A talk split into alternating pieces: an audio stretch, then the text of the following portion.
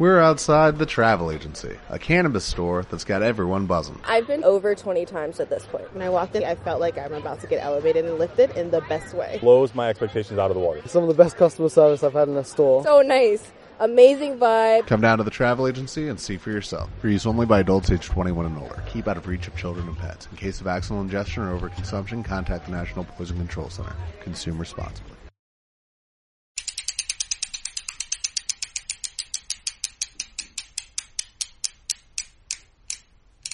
Cassette. Un podcast sobre ciclismo para aficionados a la bicicleta. Con José Luis Mirón.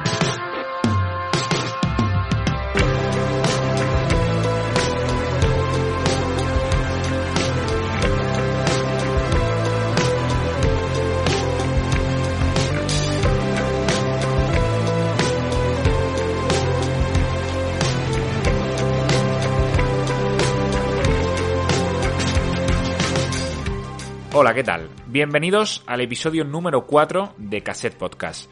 Son días de incertidumbre los que nos está tocando vivir, también de oportunidades a medio y largo plazo, lo dice la historia. Después de grandes épocas de crisis, vienen épocas más o menos duraderas de bonanza. Seguramente también, en este caso, de transformación. En un mundo acuciado por la pandemia y por el cambio climático, la bicicleta quiere y debe jugar un papel fundamental en la reconstrucción y en el modelo de ciudades y entornos que se van a construir a partir de ahora.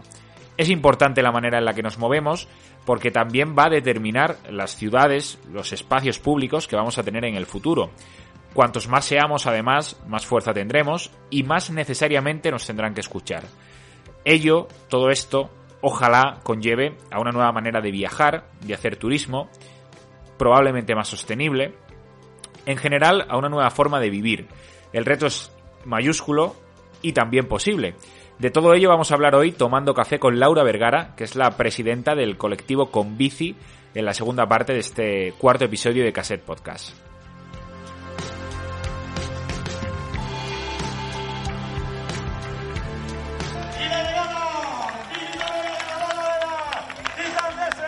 Bueno, creo que un poco ya se sabe por qué estoy aquí. Empecé en 2013 y bueno, creo que he venido aquí para cerrar un círculo. La vida como deportista profesional de Claudia Galicia terminó en el momento que acaban de escuchar. El año pasado, y tras siete años como profesional, puso punto y final a su carrera justo después de ganar la edición de 2020 de la Titan Desert. Se hizo ciclista profesional de BTT por casualidad en el año 2013, ganando precisamente una Titan Desert a la que llegó de casualidad, gracias a un sorteo. Desde luego, parece una inmejorable manera de cerrar el círculo. Entre medias, oros en campeonatos de España, participaciones en mundiales europeos y una carrera paralela en esquí de montaña, un deporte en el que además ha sido campeona del mundo, de Europa y de España. Por si no fuera poco, por si no fuera suficiente, durante todo este tiempo ha compatibilizado como ha podido todo esto con su profesión, la arquitectura técnica. Claudia Galicia es la protagonista del cuarto episodio de Cassette Podcast y ya nos está escuchando. Claudia, bienvenida, muy buenas y gracias por aceptar la invitación de Cassette Podcast. Muy buenas. Para los que nos estén escuchando, eh, vamos a contarles cómo se fraguó o cómo teníamos previsto que se fraguara eh, esta entrevista. Eh, yo te contacté hace poquito más de un mes y empezamos a, valorar posibles días, posibles fechas para la entrevista. Muy gustosamente me dijiste cuando, que cuando quisiera y nos emplazamos a dos o tres días más tarde con tan mala suerte de que en ese intervalo de tiempo tú sufriste una caída eh, entrenando en bici o saliendo en bici que, que te ha tenido pues eh, con una lesión importante, ahora nos, nos contarás, y por tanto lo primero, eh, una vez que hemos podido recuperar esta charla ya que tú te encuentras mucho mejor, lo primero es preguntarte cómo estás. no, estoy muy bien. La verdad es que sí que es verdad que fue un accidente un poco, un poco complicado, sobre todo la lesión. Em, pasé muchísimo dolor y al principio, pues bueno, me lo pintaron muy grave, ¿no? Pero bueno, solo mm. hace un mes y una semana después de la operación y estoy muy bien. He ganado prácticamente el 80% de la movilidad. Y bueno, así que estoy contenta, el dolor ya ha desaparecido, solo en movimiento y nada, no ahora recuperar al máximo y bueno, eh, me falta una segunda operación para acabar de reconstruir, pero nada, estoy contenta y, nada, con ganas, con ganas de volver a sobre la bici. te rompiste el hombro y has publicado en redes sociales, te hemos leído que ha sido la lesión más dolorosa de tu vida, que, que no deja de ser eh, pues eh, llamativo, ¿no? Que, justo una vez que terminas de competir al, máximo nivel, con la de veces que has competido y que eh, en una modalidad como la tuya, el, cross country, que, vais muy al límite, ¿no? Y los circuitos cada vez eran más técnicos y más difíciles, eh, pues eso, ¿no? No deja de ser casualidades de la vida que justo después de, anunciar de manera oficial tu retirada hayas sufrido la lesión que tú misma has manifestado, que ha sido la que más dolor te ha causado. Sí, sí, totalmente. Eh, tampoco fue mala suerte porque la verdad es que iba rápido. No sé si como si estuviera compitiendo, pero casi. Así que lo de no he tenido mala suerte, no, iba a tope bajando. Ya no sé qué necesidad tenía de ir a esas velocidades, pero bueno, me gustan muchísimo las sendas y nada, íbamos ahí con un grupo de amigos y, y bueno, no, pues tuve la caída, que sí que es verdad que muchas veces he caído mil veces en Copas del Mundo y en otras carreras, pero bueno, cuando toca, toca. Y, y, sí, el dolor que he pasado pues ha sido brutal. ¿eh? La, solo cuando ya tuve el, el, golpe que tenía el hombro roto y fuera de sitio, ahí tumbada, pasé muchísimo dolor y en la operación también. Pero bueno, como, como mi madre me, me dice, pues que estas cosas todo pasa y hay que afrontarlas mm. con fuerza, ¿no? Así que bueno, ha sido una, se fue una semana o diez días muy complicados, pero bueno, ahora ya lo veo muy lejos y la verdad es que ya intento olvidarlo y estoy muchísimo mejor. Pues nos alegramos mucho. Muchas Claudia, gracias. ¿cómo se gestiona emocionalmente eh, una lesión grave o, es, o, estar parada, mejor dicho, cuando eres eh, deportista profesional versus cuando eres pues una persona normal? Dicho de otro modo, eh, una lesión grave cuando te dedicas profesionalmente a, a un deporte en concreto te tiene parado, te tiene inhabilitado uh -huh. y te tiene sin poder realizar tu profesión durante el tiempo que dure la lesión. Ahora la situación es otra, es distinta eh, y no sé si emocionalmente hay mucha diferencia. Es más fácil ahora o, o, o, al final pues con el dolor y con, y con la lesión y con no poder desarrollar una vida normal eh, tampoco hay mucha diferencia.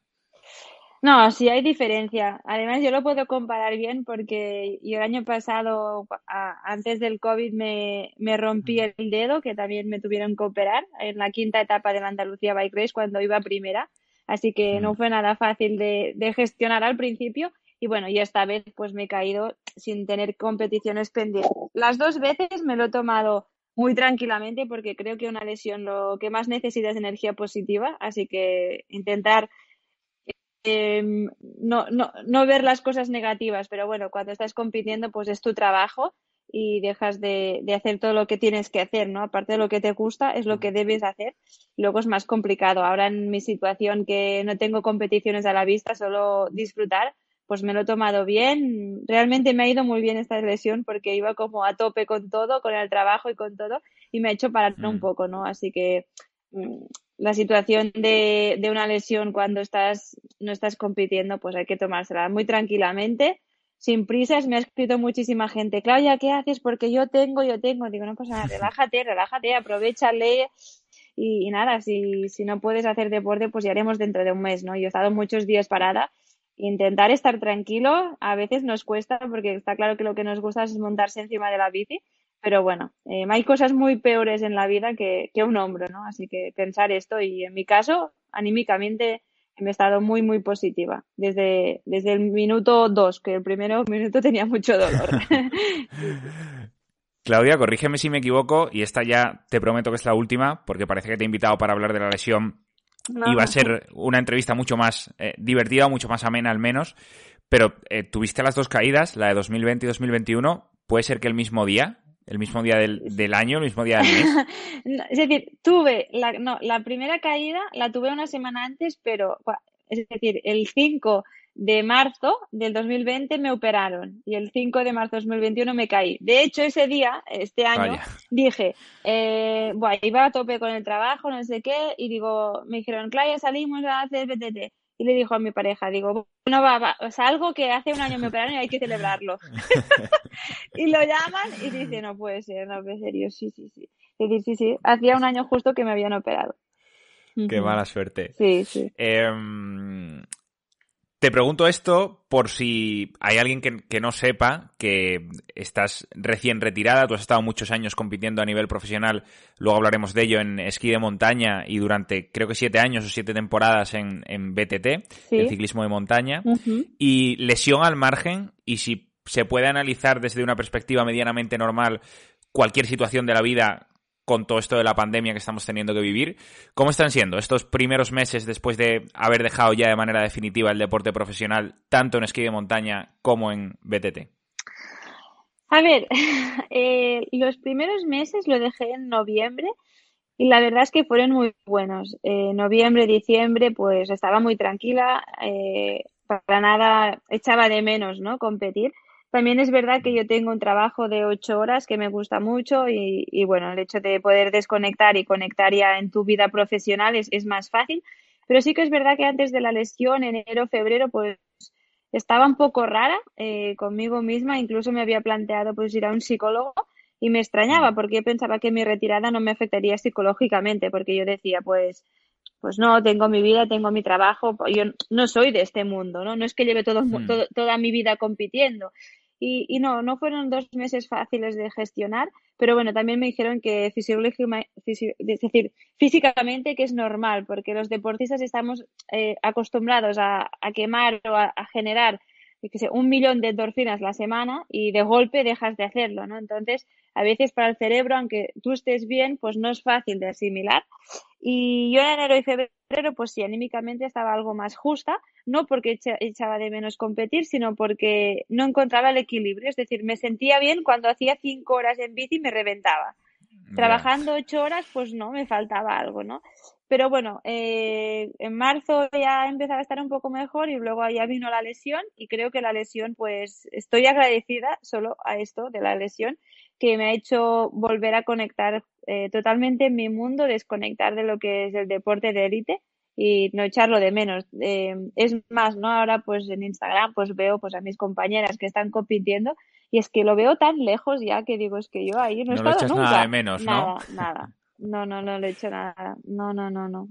No, no, no lo echo de menos. Echo de menos otras cosas, otras aventuras que cuando esté bien del hombro haré, pero lo que es competir y el sacrificio, pues, pues no. Y yo también pienso que cuando estuve compitiendo, pues di todo lo que tenía y más, entonces no, no tengo nada pendiente, ¿no? Ni, ni nada, así que, no sé, me marché tranquila y ahora lo veo como muy lejos y no hace ni un año, hace medio año. Ha pasado muy poquito. Ha pasado muy poquito, correcto. Tú, tú empezaste, Claudia, haciendo eh, esquí de montaña y en esquí de montaña has sido campeona del mundo, de Europa, de España en, diferentes ocasiones. Cuéntanos cómo llegas a, practicar o a empezar a practicar esquí de montaña y cómo terminas dando ese salto que te hace ser una de las mejores del mundo y estar compitiendo a un, a un nivel tan alto, tan exigente. Sí, bueno, yo desde pequeña había hecho esquí alpino, aunque sean dos deportes totalmente distintos, está claro que la base sobre los esquís y el contacto con la nieve ya lo, ya lo tenía desde pequeña. Y bueno, sobre los 14 años lo dejé y nada, pues sobre los 20, 22, pues mis amigos empezaron a practicar esquí de montaña y cuando ya iba un poco más tranquila con la universidad, pues algún día empecé a hacerlo con ellos. Y nada, los 23, 24, que bueno, que ya empiezas a ser un poco más mayor, que ya no sales tan de fiesta, te, te centras un poco más con el trabajo y la vida más tranquila, dije, bueno, va, voy a hacer. Y nada, me gustó y como siempre he sido competitiva, pues dije, va, vamos a hacer algunas carreras así con ellos, ¿no? Y nada, pues las primeras ya me fueron un poco bien, que era un final de temporada, y el año siguiente pues ya empecé a entrenar, ¿no? Y, progresivamente, el siguiente, al cabo de un año ya la federación pues ya contó conmigo y nada, pues primero el primer podium internacional, luego el europeo, luego Copas del Mundo y luego hasta ser campeona del mundo, ¿no? Así que fue de 2014 a 2019 progresivamente subiendo peldaños. Y por si fuera poco, casi por casualidad, eh, ahora nos contarás cómo fue ese proceso y cuál fue la casualidad que te hizo dar el salto al BTT, pero decidiste que, era poco ser campeona del mundo, ¿no? En, esquí de montaña mm. y que ibas a doblar temporada y no contenta con triunfar en un deporte de invierno, ibas a, probar en un deporte de verano también muy exigente como el BTT, por lo que decimos, eh, o, llegaste al, al menos al BTT por una casualidad, ¿no? Sí, sí, totalmente. De hecho, em, sin esta casualidad, yo por, estoy segura que no hubiera hecho BTT porque es un deporte muy técnico que si no has hecho nunca, empezar a los 25 años, os, aseguro que no es nada fácil, que es lo que me pasó a mí. Y, en casa teníamos BTTs, pero yo veía que pues piernas para hacer esquí de montaña o deportes así, pues tenía, pero no para hacer un deporte técnico, porque me iba demasiado grande. Pero bueno, el hecho de me tocó el sorteo a una carrera como la Titan, que no es una carrera técnica de BTT, entonces, pues claro, se adaptaba más a mis, a mis calidades físicas. Mm.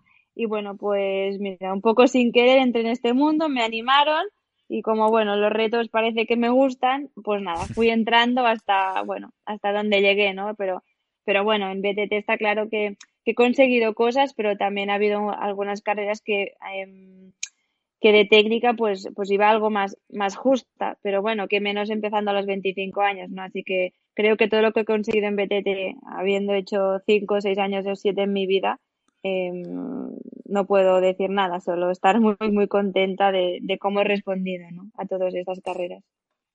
¿Se parecen, Claudia, en algo los dos deportes, el esquí de montaña y el, y el ciclismo de montaña o el, o el BTT, más allá de que hay una diferencia abismal en que uno es un deporte de invierno y el otro es un deporte de verano, pero, pero se parecen en algo, incluso en la, en la preparación para competir profesionalmente en uno y en otro.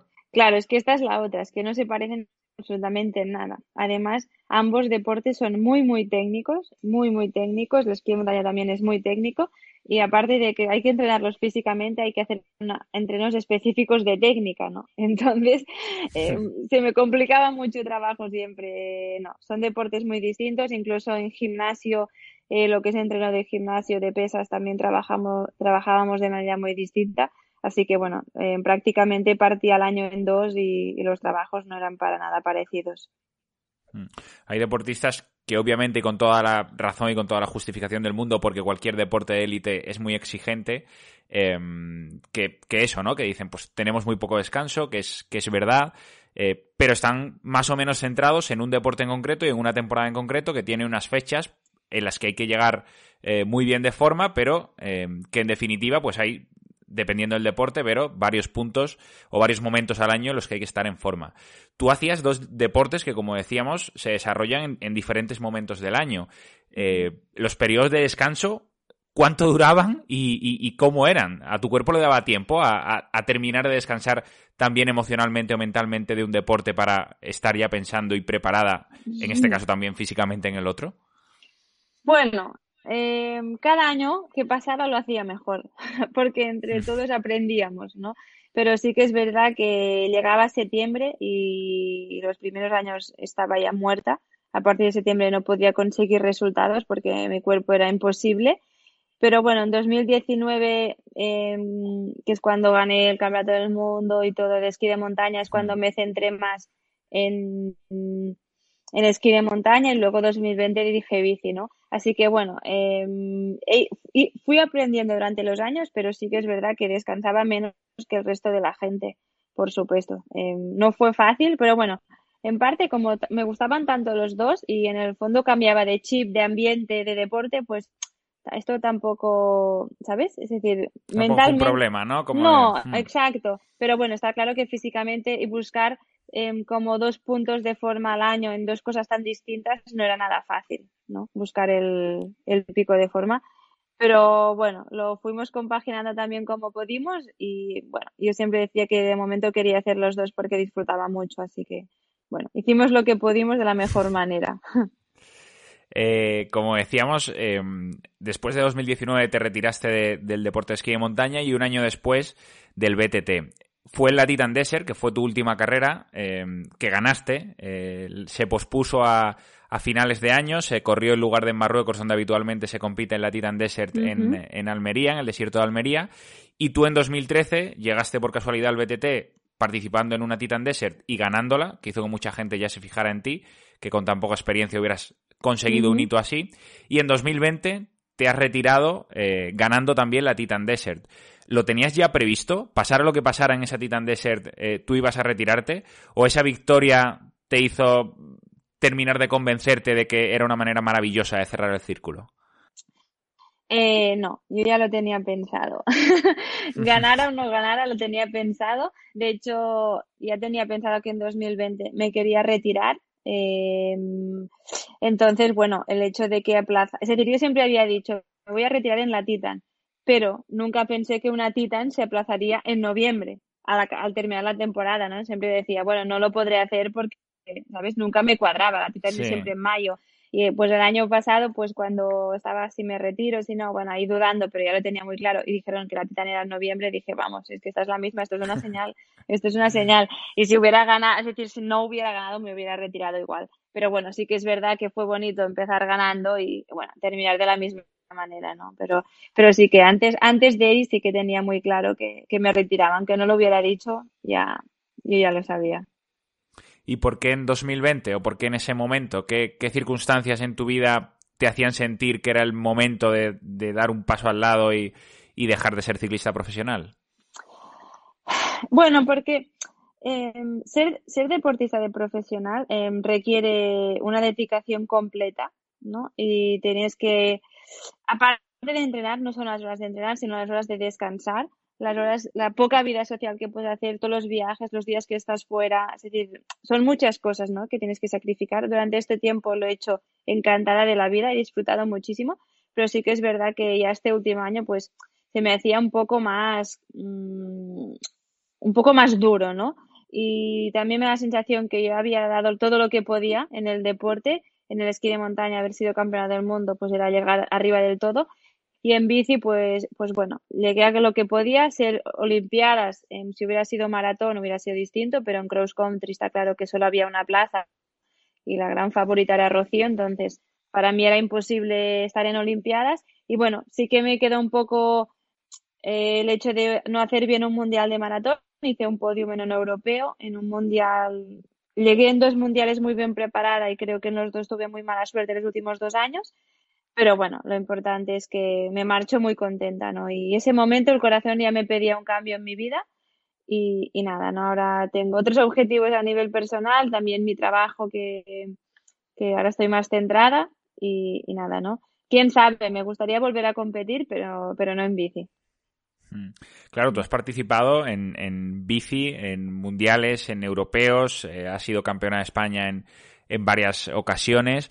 Mm. ¿Esperabas haber, haber llegado a tanto habiendo empezado relativamente tarde y, como tú dices, ¿no? También sin, sin, muchas expectativas por lo casual de tu primer contacto con, la bici de montaña. De tu primer contacto hablo de, pues eso, ¿no? De tu primer contacto con ese éxito en, aquella Titan Desert. Sí, sí, no, no, para, para nada, ¿no? Eh, bueno, de hecho, yo no me lo esperaba y nadie de mi lado se lo esperaba. ¿eh? es decir, eh, lo, lo, bueno es que ha sido aunque haya empezado tarde, ha sido progresivo. Es decir, poco a poco, pues yo cada año veía que hacía un paso, que conseguía sponsors, pim, pim, ¿no?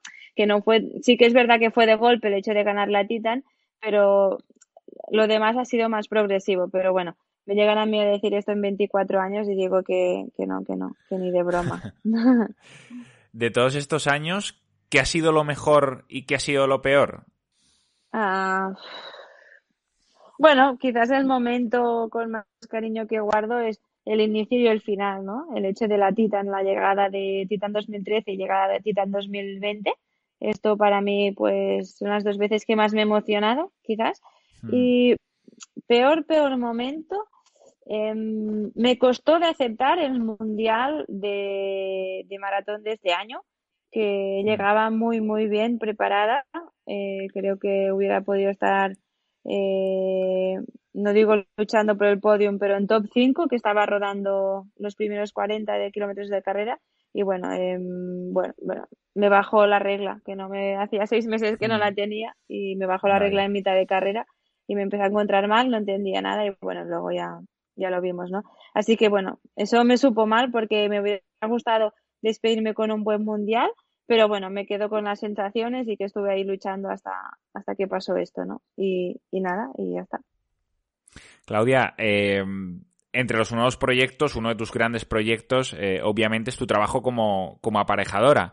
Eh, ¿Qué es lo que más te gusta? ¿Por, por qué o, qué parte de, de, Claudia Galicia fue la que mm, primó para que terminaras estudiando aparejadora y para que tu profesión, que es esa, haya pesado también a la hora de tomar eh, pues las decisiones relacionadas con el deporte que has ido tomando a lo largo de tu vida.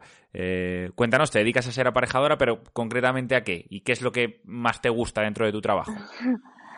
Bueno, me dedico a ser aparejadora primero de todo gracias a mi padre, porque yo quería estudiar industriales y él me dijo que no, que no te gustará, que no te gustará. Y bueno, pues mira, le hice caso. Y Hay veces que los padres aciertan y otras no, y, en tu caso sí, ¿no? Y en mi caso totalmente. Y, y nada, eh, yo me dedico sobre todo en, en, algunos, en algunas obras soy aparejadora, que llevo todo lo que es dirección de obra, y en las otras pues soy project manager en obras grandes de 100 pisos, 100, 120 pisos o jefa de obra. Y esto es que gestiono lo que es toda la obra, ¿no? Material, personal, planning, todos los costes, todo.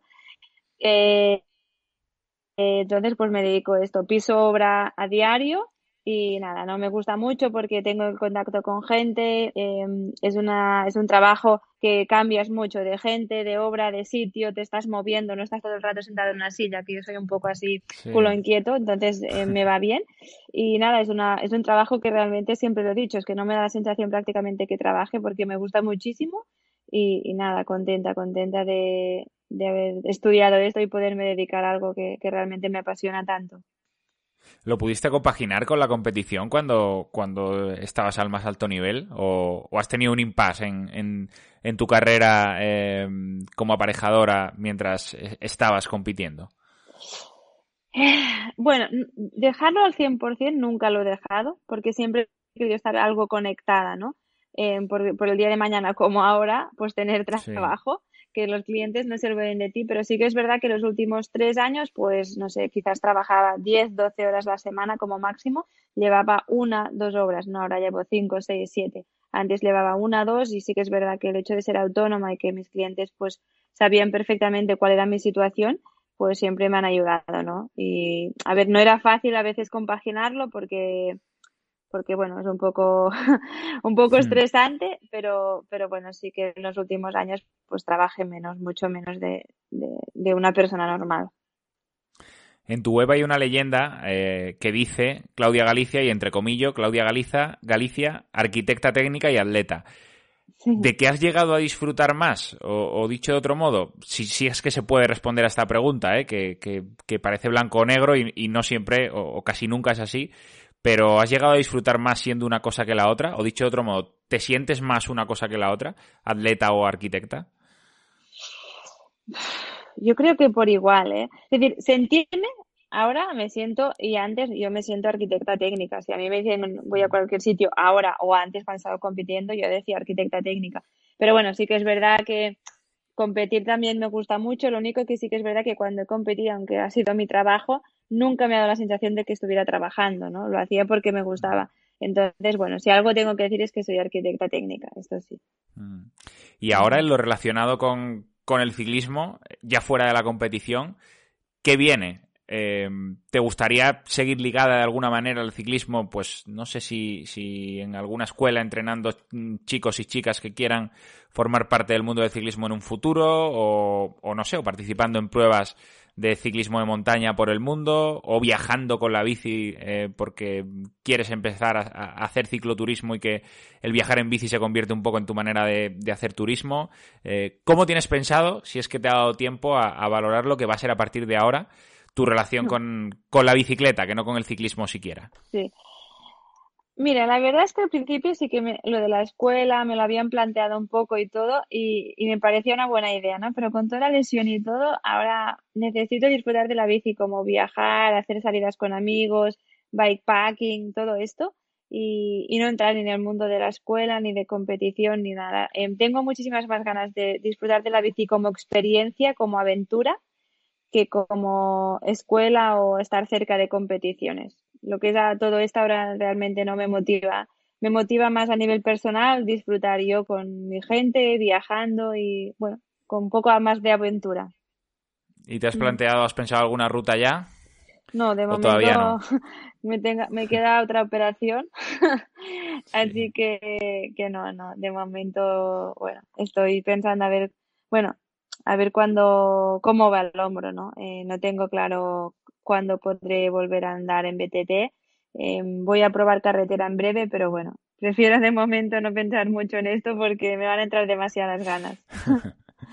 Esta ya es la última, Claudia, que se la hacemos a todos los protagonistas, que en tu caso va a tener bonus track, porque como también haces eh, esquí de montaña, te Ah. preguntaremos algo similar relacionado con el esquí de montaña. Sí. Pero nos gustaría que nos recomendaras alguna ruta de, de bicicleta para que alguien que, que- que pueda estar por una zona concreta eh, de España o de su comunidad en unas circunstancias como estas que nos podemos mover menos, pero en definitiva para que alguien que está escu- escuchando eh, a Claudia Galicia en Cassette Podcast diga esa ruta que ha recomendado Claudia Galicia que dura dos, tres, cuatro horas si es en BTT o en gravel o en ciclismo de carretera, me gusta mucho, si algún día o en un futuro cercano voy por allí, me gustaría poder hacerla. ¿Qué ruta en bici le recomendarías? A ver, eh, ahora mismo, que es de los sitios favoritos donde yo he vivido y bueno, siempre hemos estado ahí, pues en la zona de la Cerdaña, al lado de Puigcerdá, Mm. es por la zona donde se hacía la, se hace la Cataluña Bike Race, pues en la zona de Bellver, Prullans, eh, hay muchas sendas, hay una senda que se llama Els Gònecs, Els Gònecs, el, Mati- el Martí de l'Infern, la Bastida, Talltendra, pues todas esas zonas, quien quiera ir, que me lo pida, que tengo tracks con mil sendas, con desnivel, técnicas y con un paisaje brutal. Así que para mí de esas zonas ahora es las que más me apetece y estos días lo único que he hecho es ir a andar. De momento las controlo andando. O sea que Mm. eh, para hacer esquí de montaña, ¿recomendaríamos también la misma zona?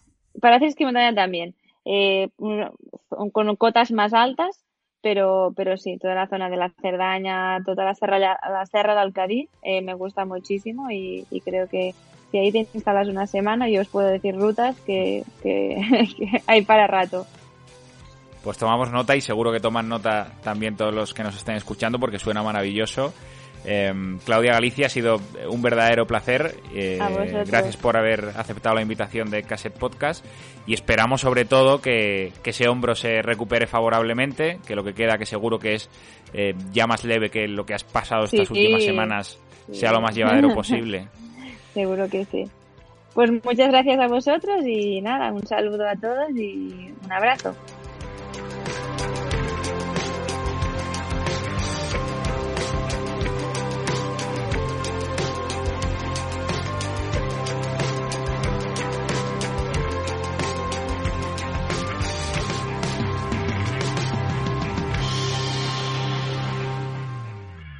Un podcast sobre ciclismo para aficionados a la bicicleta.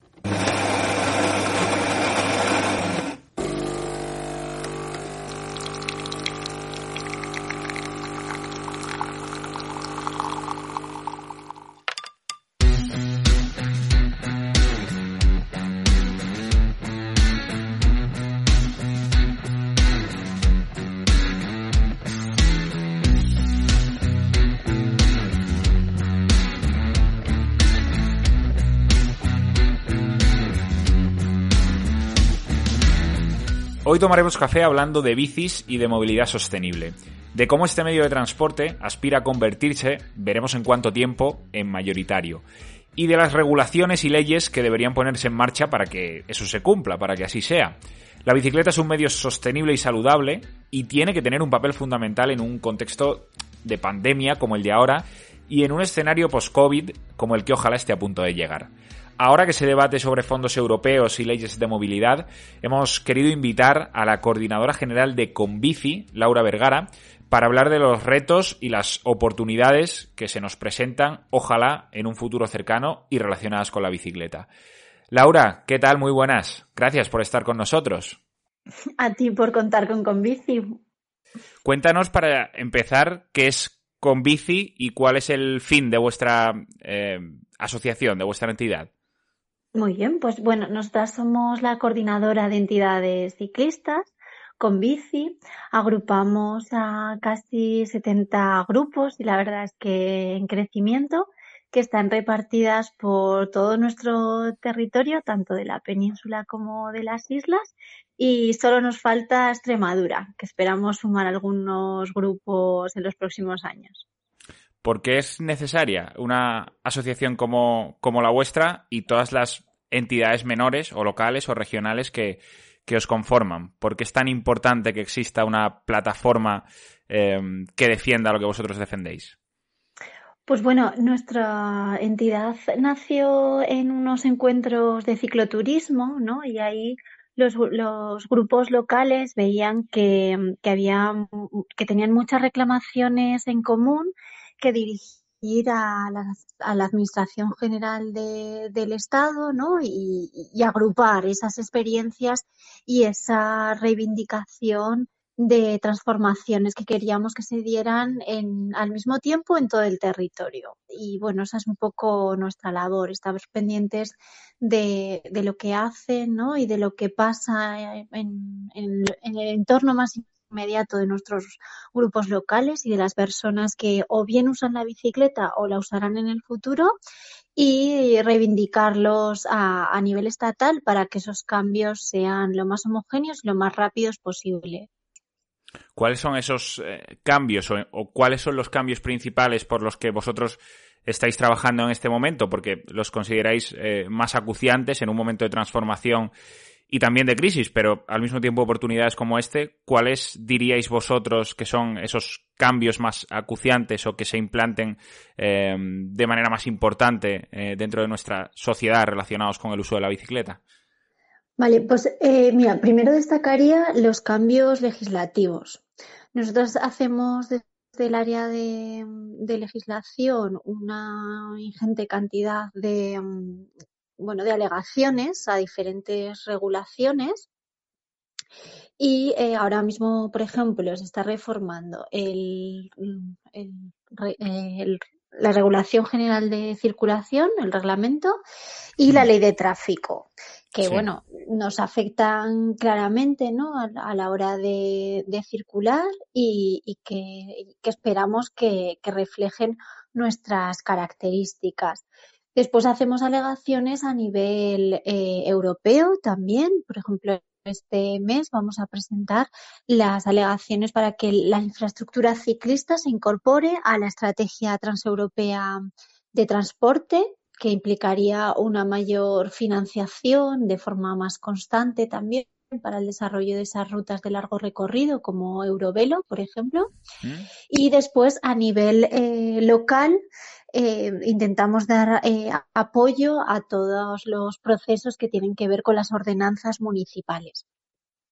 Después, eh, bueno, nos hemos centrado mucho también en, en, gobernanza y en equipos técnicos, ¿no? Necesitamos que las administraciones públicas generen espacios en los que eh, el tejido social y las personas que utilizamos todos los días la bicicleta podamos aportar nuestro punto de vista y lo hagamos hacia equipos técnicos que tengan eh, el conocimiento y la sensibilidad hacia, hacia la bicicleta. Luego hablaríamos de todos los cambios físicos o de reparto del espacio público o de pacificación, por ejemplo, ¿no? que, que tienen más que ver con, con, espacio que se nos dedica, con, con la prioridad que, que, queremos que tenga la, la movilidad activa tanto peatonal como, como ciclista.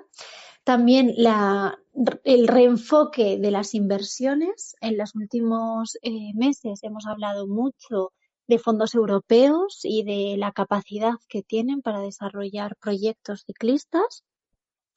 Y luego, eh, a la hora de, de hablar del, del, sector, también un término que estamos utilizando es eh, profesionalización y formación.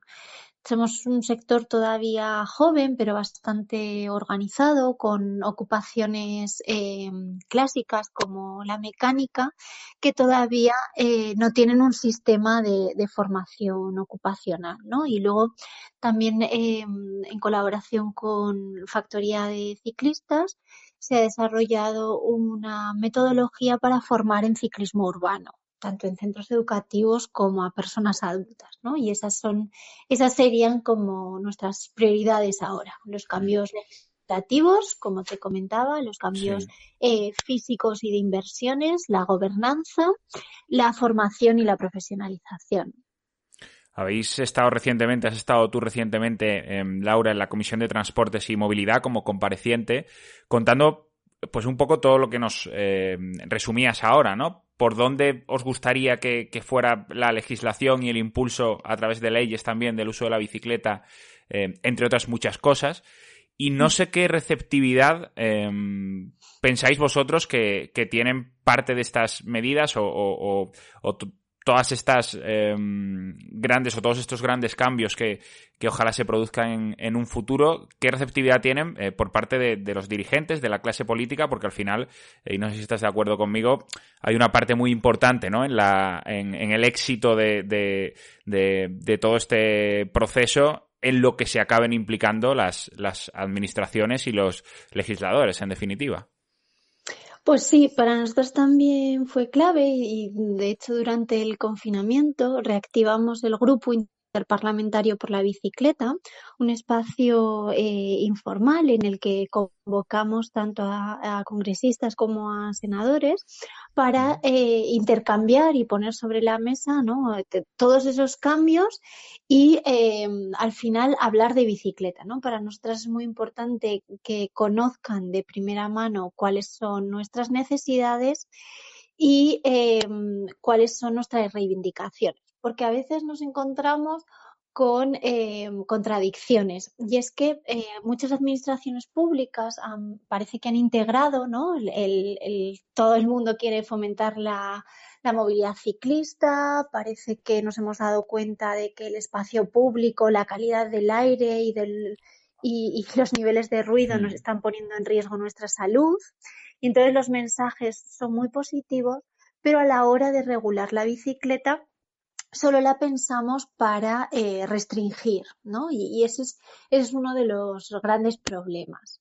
Eh, hay ordenanzas que están restringiendo el uso de la bicicleta en amplios eh, cascos peatonales.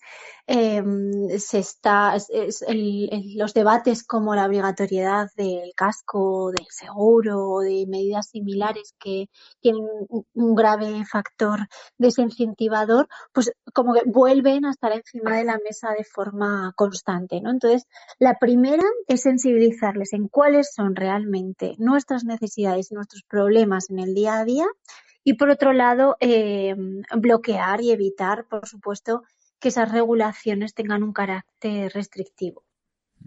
Uno cuando, cuando viaja, eh, hablo dentro de España, se da cuenta que hay ciudades que, que están mucho más adaptadas seguramente al, al, uso cotidiano de la bicicleta por parte de los ciudadanos, porque tienen más carriles bicis, porque el centro está mejor pensado, mejor dicho, más pensado para, para la gente que se mueve en, en, bicicleta y en otros medios de transporte que básicamente no son coche o, motocicleta, vehículos a motor. Y hay otras ciudades eh, que al menos de aspecto, tienen un aspecto diferente, ¿no? Y, y, no hablamos solo del centro, sino también del, del, resto de áreas urbanas dentro de una ciudad. ¿Es España una, una nación homogénea en lo que decíamos eh, antes de la percepción y la legislación que se hace la bicicleta y también la aceptación por parte del resto de la ciudadanía de, por la aceptación me refiero a, a, si aceptan que, la gente se mueva en bicicleta y, conviven naturalmente con, con un número importante de bicicletas en las ciudades donde las hay. Sí, pues, bueno, es totalmente dispar. Además, eh, todavía está bastante asociada con, los núcleos urbanos o con los grandes núcleos urbanos, ¿no? Cuando en realidad la bicicleta tiene un gran potencial para movernos en, localidades y en pueblos eh, pequeños, para movernos también no solo dentro de la ciudad, sino hacer trayectos interurbanos, en combinar el uso de la bicicleta con, con el transporte público, ¿no? Y todo ese potencial todavía no se ve. Hay algunas ciudades que han empezado a, despuntar y sin duda son aquellas que ponen eh, medidas que están pensadas específicamente para la movilidad en bicicleta, ¿no? Y es que eh, por un lado, las estrategias de integración en el tráfico ayudan. De hecho, el 11 de mayo entra en vigor eh, la pacificación del Real Decreto de medidas urbanas que va a pacificar eh, a 30 todas las calles de un solo sentido y carril y todos los carriles derechos eh, o bueno o, el inmediato al, a los carriles eh, bus a 30 y esas medidas de forma generalizada son importantes, pero no son suficientes. Necesitamos una semaforización específica, que la ley de movilidad de como prioritarias la movilidad activa y, la, interacción de esas movilidades activas con el transporte público, ¿no? necesitamos ir más allá y sobre todo que se piense en clave eh, ciclista, porque si no es así, pues bueno, pasan cosas como esta semana el Ayuntamiento de Zaragoza, en el segundo carril bici que más uso tiene la ciudad, pues ha decidido que durante 45 metros por la discontinuidad de, la infraestructura nos tenemos que bajar de la bicicleta. Pues hombre, es una temeridad. Eh, plantear ese tipo de medidas cuando no ha habido eh, conflictos ni, accidentes que recomienden tomar medidas restrictivas. Si nos comparamos con, Europa, Laura, eh, ¿cómo estamos? Hablábamos de similitudes y diferencias entre ciudades, entre poblaciones dentro de España, eh, pero si nos comparamos con Europa y ahora que pues que todas las naciones van a tener que distribuir y organizar esos fondos europeos también para la reconstrucción post pandemia. Em, ¿En qué lugar quedamos comparándonos con otros países europeos en lo que a fomento, uso y protección de la bicicleta se refiere? Pues como en tantos otros temas salimos perdiendo.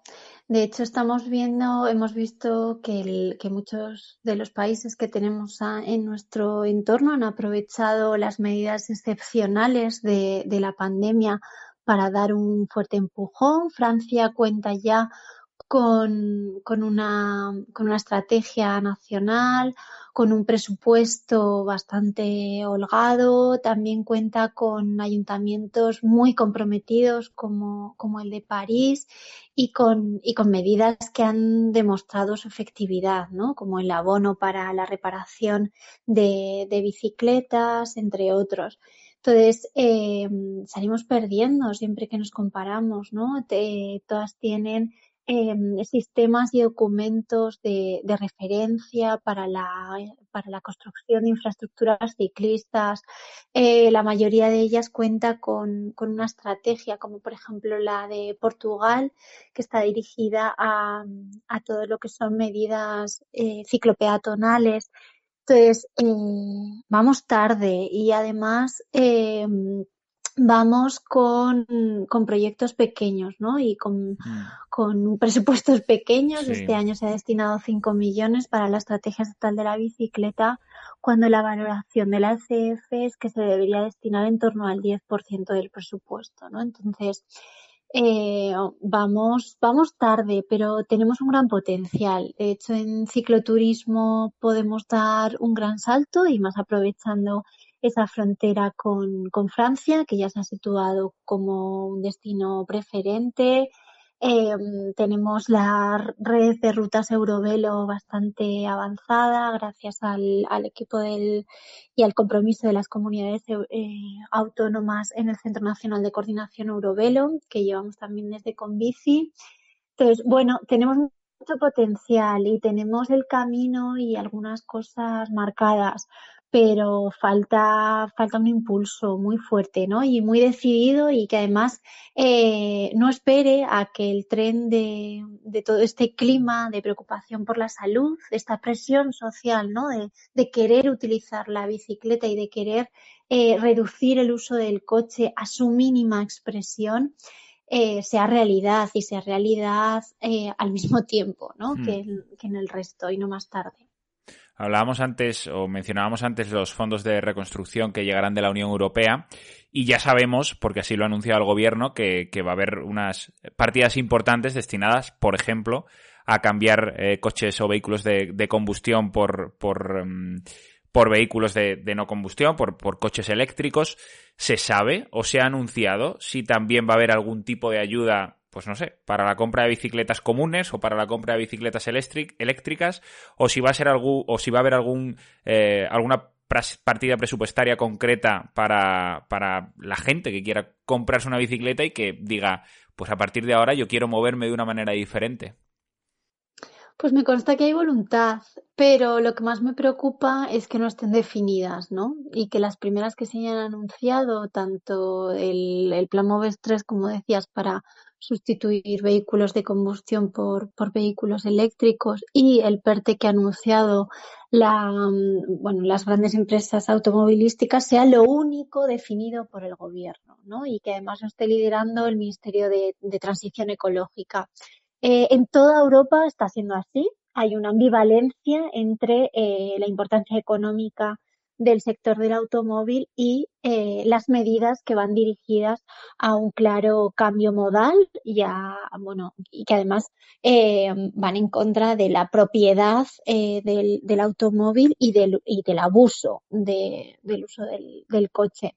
Entonces, esa ambivalencia tiene que llegar a España también y, si no se retiran absolutamente esas medidas, se entiende que hay un, que hay un contexto, pero lo que no se puede tolerar es que sean las únicas definidas, las únicas anunciadas y las que, bueno, las, las que tienen mm. claro que son prioritarias, porque si estamos diciendo que la prioridad es otra, las, la definición de las acciones debe ser correlativa a esas prioridades, ¿no? En el transporte público y en la movilidad activa. Mm. ¿En otros países sí se conoce o se han dado ya más detalles de, por dónde van a ir esos planes relacionados con, el em, ciclismo y el uso de la bicicleta eh, en, lo referente a estos fondos? ¿Hay ya medidas concretas o al menos em, se han hecho públicas algún tipo de medidas concretas? Pues no, me consta que la Federación Europea de Ciclistas a la que pertenecemos, eh, no sé si la semana que viene dentro de dos, sacan un, informe y lo único que, puedo contaros ahora es que, desde luego, el planteamiento de España no va a salir bien parado en ese informe porque no se ha plasmado. Pero bueno, eso lo veremos con ese informe. Porque sigue habiendo, o al menos es una percepción que tengo yo, ¿eh? ¿Por qué sigue habiendo un tratamiento paternalista eh, con respecto al, ciclista o a la persona que se mueve en bicicleta? Desde los medios de comunicación hasta cualquier asociación del, automóvil o, vehículo de motor, pasando en muchos casos también por, por parte de la ciudadanía, que casualmente es la parte de la ciudadanía que se mueve y utiliza el coche para casi todo. Eh, ¿Por qué no se trata a la persona que se mueve en bicicleta como como una igual?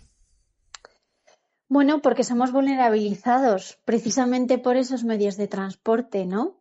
Eh, cuando nos ven en realidad el, miedo es hacernos daño. Entonces, eh, porque realmente nos lo pueden hacer y nos pueden hacer mucho daño, ¿no? Entonces, yo creo que, ahí es, o sea, eso puede, puede influir, ¿no? ese miedo a, hacernos daño o incluso a, protegerse de, hacernos daño, ¿no? Si no estamos, si no compartimos el espacio, eh, pues yo soy más, más libre o, me siento más fuerte y no, no, voy a tener problemas. También eh, hay otro tema y es que la gente no entiende las características, la visibilidad, la, no sé, la felicidad incluso, ¿no? Que, que nos genera eh, ir en bicicleta y muchas personas cuando lo prueban descubren ¿no? Eh, cuáles son los argumentos para que nosotras las sigamos utilizando y además la utilicemos en más facetas de nuestra vida.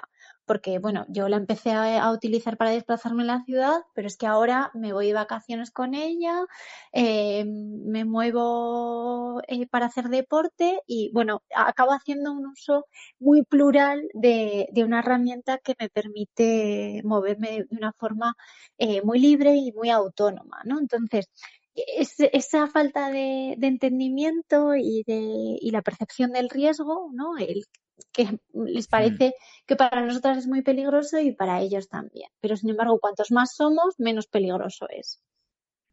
Vosotros defendéis también que la bicicleta y el ciclismo, eh, lo, relacionado con la bici en definitiva, crea empleo. Em, ¿En qué sectores o en qué medida?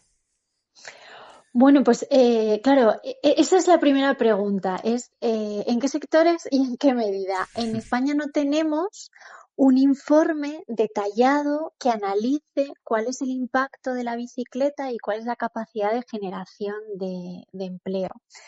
O sea que lo primero que necesitaríamos era, sería ese, ese análisis detallado. Lo que sí tenemos eh, son estudios europeos que indican que el cicloturismo es el sector que más potencial tiene muy vinculado a servicios turísticos, desde alquiler, eh, servicios de guiado, mm, todo lo que es alojamiento, ¿no? mantenimiento en ruta, bueno, es como el pack completo, ¿no? Además visitan espacios culturales, em, em, además no visitan una sola ciudad, sino que hacen recorridos, ¿no? Y, van, para entornos eh, rurales. Eso es, van dejando ¿no? Eh, eh, esa eh, aportación económica y de empleo a lo largo de un extenso territorio. ese sería el, que ahora mismo tiene más potencial, pero bueno, los que más empleo crean sin duda son los clásicos, ¿no? Es la reparación, mantenimiento y venta de, bicicletas. la producción, que además este año se ha disparado en la, en la venta, pero además surgen nuevas profesiones. Nosotras en concreto estamos eh, proponiendo el reconocimiento de tres, la formación en ciclismo urbano, la consultoría y la eh, promoción o dinamización de actividades que tengan que ver con la bicicleta, ¿no? que nos parece que son tres ocupaciones del futuro que, mm, tienen mucho potencial y de las que además se puede generar un sistema de, formación ocupacional muy interesante. Laura, esta ya es la última. Con el caldo de cultivo actual, es decir, con el pasado reciente em, que tenemos en la percepción que se tiene por parte de la ciudadanía de la bicicleta, de la legislación, etcétera, etcétera, con el momento que atravesamos actualmente y con las posibilidades que pueden abrirse en diferentes sectores y también en este, en un futuro, eh, sobre todo relacionado con, con, la inversión ¿no? y con los eh, fondos públicos que puedan eh, darle una vuelta o darle un cambio importante al sector de la bicicleta. ¿Cómo de optimista eres tú? ¿Cómo de optimista sois desde Conbici em, de cara al futuro? ¿Y qué escenario os gustaría imaginar siendo, siendo, teniendo los pies eh, en el suelo, em, no sé, de aquí a 10 años, por ejemplo? Es la última y es la más difícil. Es complicado, ¿eh? ¿eh? Sí. Yo la verdad soy eh, muy optimista. Y, y, la organización también. Desde Convici nos gusta hablar en positivo, nos gusta generar propuestas que sean viables. Y entonces, para nosotras ahora mismo, eh, lo importante es la aprobación de esa estrategia de la bicicleta, que eso lo que permite es que eh, varios ministerios al mismo tiempo pongan en marcha acciones que se generalicen, ¿no? Como decía al principio, y eso eh, debería tener un efecto bola de nieve y es que cada vez que se hagan cosas vamos a hacer más, vamos a activar a más administraciones eh, locales ¿no? y de los territorios y eso eh, precipite los, los cambios. Ese sería un objetivo y a nivel de, de inversiones Em, pues bueno, nosotros hemos presentado una mención de interés bastante ambiciosa que, bueno, oscilaría en, torno a los eh, 6.000 millones de, euros como, acción política para el periodo 2021-2027, pero también he de reconocer que, que con la mitad sería suficiente. Pues Laura Vergara, eh, presidenta de la Asociación Convici, ha sido un verdadero placer. Muchas gracias por haber estado con nosotros y, ojalá podamos hablar dentro de poco y valorar qué cosas se han, se han puesto sobre la mesa y cuáles se están llevando adelante y que sean, eh, por supuesto, eh, en pos de, de mejorar nuestras ciudades y hacerlas más accesibles y más capacitadas para, para el uso de la bicicleta. Muchas gracias por la invitación. Para nosotras siempre es un placer compartir y bueno, y seguir pensando en, en bicicleta. Así que mucho ánimo con el proyecto.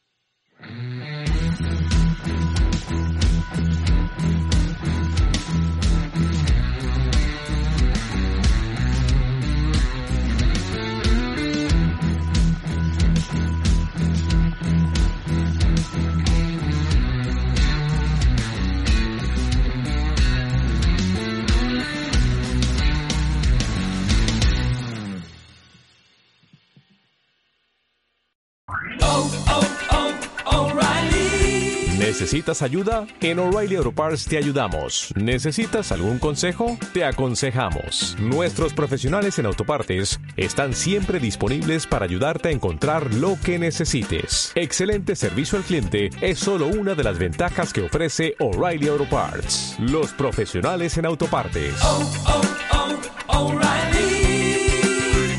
Auto Parts.